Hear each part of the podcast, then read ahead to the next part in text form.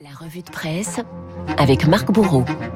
Bonjour Marc. Bonjour Renaud, bonjour à tous. À la une du vent dans les voiles. Et voilà ce que vont chercher les 158 concurrents de la Transat Jacques Vabre qui s'était lancé hier, nous dit le Figaro. Le quotidien se transforme un peu en seigneur météo, page 21. Deux routes se dessinent pour les navigateurs. Accrocher les alizés en mettant le cap vers le sud, ça prend du temps. Ou bien affronter les éléments dès le départ en plaçant le gouvernail vers l'ouest. C'est là déjà que vont se faire et se défaire les victoires, poursuit le quotidien. Et on se demande ce matin si les candidats à la désignation chez les Républicains ne vont pas eux aussi étudier la carte des vents et des marées.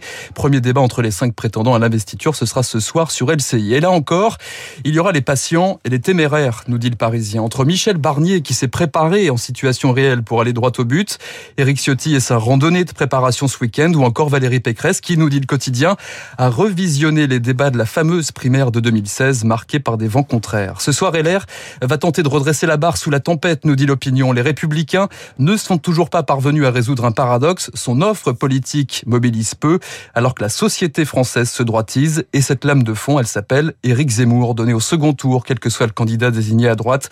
Un nouveau sondage publié ce matin par le Figaro. Et c'est une bourrasque pour Vincent Trémollet de Villers. Oui, la droite a perdu le peuple, écrit l'éditorialiste dans le quotidien conservateur. Vous savez, ces fameux encombrants de la République avec leur diesel, leur clope, leur barbecue, leur apéro, leurs rêves de maison individuelle, leur dimanche de chasse et leur Michel Sardou. En clair, les catégories populaires que se disputent Éric Zemmour, le Rassemblement national et Emmanuel Macron. Depuis Nicolas Sarkozy, la droite a perdu le peuple et ne gagne plus une élection présidentielle, cingle Vincent Trémollet. Pourtant, il y a un coup à jouer, assure Cécile Cornudet dans les échos. Certes, les candidats LR sont pris en sandwich entre Zemmour qui mitraille et Macron qui réforme. Mais ce mois de novembre et ces quatre débats jusqu'au Congrès, c'est la séquence à droite qu'il ne faut pas manquer. Il y a encore un trou de souris car Marine Le Pen continue de chuter dans les sondages. Marc, un vent mauvais souffle dans nos journaux également ce matin. Le constat est édifiant à la une du Parisien. Les élèves exposés à la pornographie euh, sont de plus en plus jeunes. Y a 12 ans, près d'un enfant sur trois a déjà été exposé à du contenu X, c'est désormais le cas dès 9 ans, dès le CM1. Je n'avais jamais vu ça en 16 ans de métier, explique Samia, une infirmière scolaire en Seine-Saint-Denis. Des enfants parlent désormais de fellation, de pénétration. L'influence se retrouve dans les cours de récré, dans les dessins. Pire, lors d'un atelier, Samia remarque une addiction au porno chez certains jeunes. Ils affirment regarder trois films X par jour. Les parents sont démunis, poursuit le Parisien. Certains aussi se voilent la face. 7% estiment que leurs enfants regardent de la pornographie au moins une fois par semaine. Or, les élèves sont trois fois plus nombreux à le déclarer. Internet, les réseaux sociaux en pleine tempête ce matin dans les quotidiens. A commencer par euh, Facebook et son fondateur Mark Zuckerberg. Photo pleine page en couverture de Libération qui titre Lui réguler son compte. Le quotidien qui raconte cette anecdote. Un jour, un journaliste a posé cette question à Mark Zuckerberg. Quel personnage historique pourrait vous servir de modèle? Alors oui, Zuckerberg aurait pu jouer l'innovation, Gustave Eiffel, Marie Curie ou Thomas Edison. Il a répondu l'empereur romain Auguste, rapporte le journal Auguste, celui qui régna en contournant toutes les régulations sénatoriales et en espionnant ses rivaux grâce à un système perfectionné d'écoute parfaitement illégal. Retour en 2021, Mark Zuckerberg n'a pas fait mieux. Ses algorithmes nourrissent violence, découragement, autoritarisme et une lanceuse d'alerte compte bien en témoigner aujourd'hui en France devant le Parlement. La fabrique de la violence, de la désinhibition, c'est aussi à la une de la Croix qui s'intéresse notamment au phénomène du cyberharcèlement. Ce qui est saisissant, nous dit le journal, c'est qu'à chaque affaire, les auteurs ne comprennent pas ce qui leur arrive. C'était le cas dans l'affaire Mila. C'est euh, le cas aussi pour les tweets antisémites contre April Benayoun lors de l'élection Miss France l'an dernier. Je voulais juste faire réagir en caricaturant le beauf antisémite. C'était justifié un jeune homme. Une quinquagénaire avait carrément publié un portrait d'Hitler serti du commentaire. Ça, c'est moi quand j'ai entendu les origines de Miss Provence. L'auteur du tweet est pourtant une mère de famille respectable, raconte la Croix.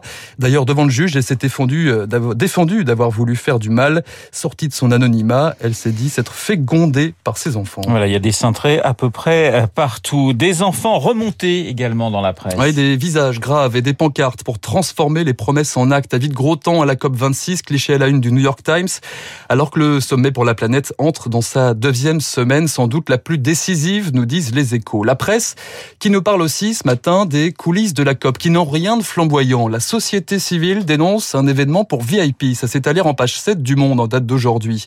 Oui, à Glasgow, le monde se divise en deux catégories. Ceux qui coupent les files d'attente, Leonardo DiCaprio ou encore Jeff Bezos, et ceux qui attendent, à savoir 30 000 personnes accréditées qui patientent des heures chaque jour pour rentrer dans l'enceinte de la conférence. Alors les organisateurs, racontent le monde, se sont quand même fendus d'un mail d'excuses et d'un conseil. En cas de mauvais temps, munissez-vous d'un vêtement approprié. Encore plus rude, Cécile Ducourtieu, l'envoyée spéciale du Monde, rapporte que la ministre israélienne de l'énergie n'a pas pu accéder à la COP lundi dernier. Les organisateurs ont refusé qu'une voiture entre dans l'enceinte de la conférence. problème, la responsable politique n'avait pourtant pas le choix. Elle se déplace en fauteuil roulant. On va de surprise en surprise dans cet article. Une fois que vous êtes sur place, il y a un hic les prix. Un café, ça vous coûte 3,50 euros. Une portion de soupe, 6 euros, sans compter les tarifs vertigineux des locations immobilières. Bref, l'ardoise est salée, et notamment pour les petits pays. Une activiste des îles Caïmans raconte avoir décroché des accréditations pour 22 personnes grâce à un financement participatif. Finalement, on n'a pas pu amener de traducteur avec nous. On n'avait pas le budget, raconte-t-elle dans le journal Le Monde. Et justement, les petits pays, où les trouver dans l'enceinte de la COP? Vous voyez les stands là-bas? Eh bien, c'est tout au fond. C'est là, euh, nous dit la Croix dans un entrefilet assez savoureux. Voilà le tableau. Les pays les plus vulnérables au changement climatique n'ont pas forcément les moyens de payer 450 euros le, mètre carré, c'est le prix de la location.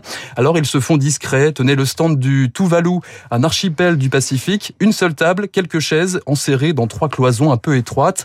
On est loin de la flamboyance du pavillon russe, conférence au rez-de-chaussée, rencontre informelle à l'étage. La Russie, dont le président sera le grand absent de la conférence climat, nous précise la Croix. À la COP26, comme en pleine mer, le vent n'a pas encore tourné. La revue de presse signée Marc Bourreau. Je suis sûr que si Luc Ferry se rendait à Glasgow, eh bien, il ne ferait pas la queue. Il passerait comme Jeff Bezos ou Leonardo DiCaprio. J'en suis à peu près certain. Luc Ferry, dans un instant, dans Esprit Libre.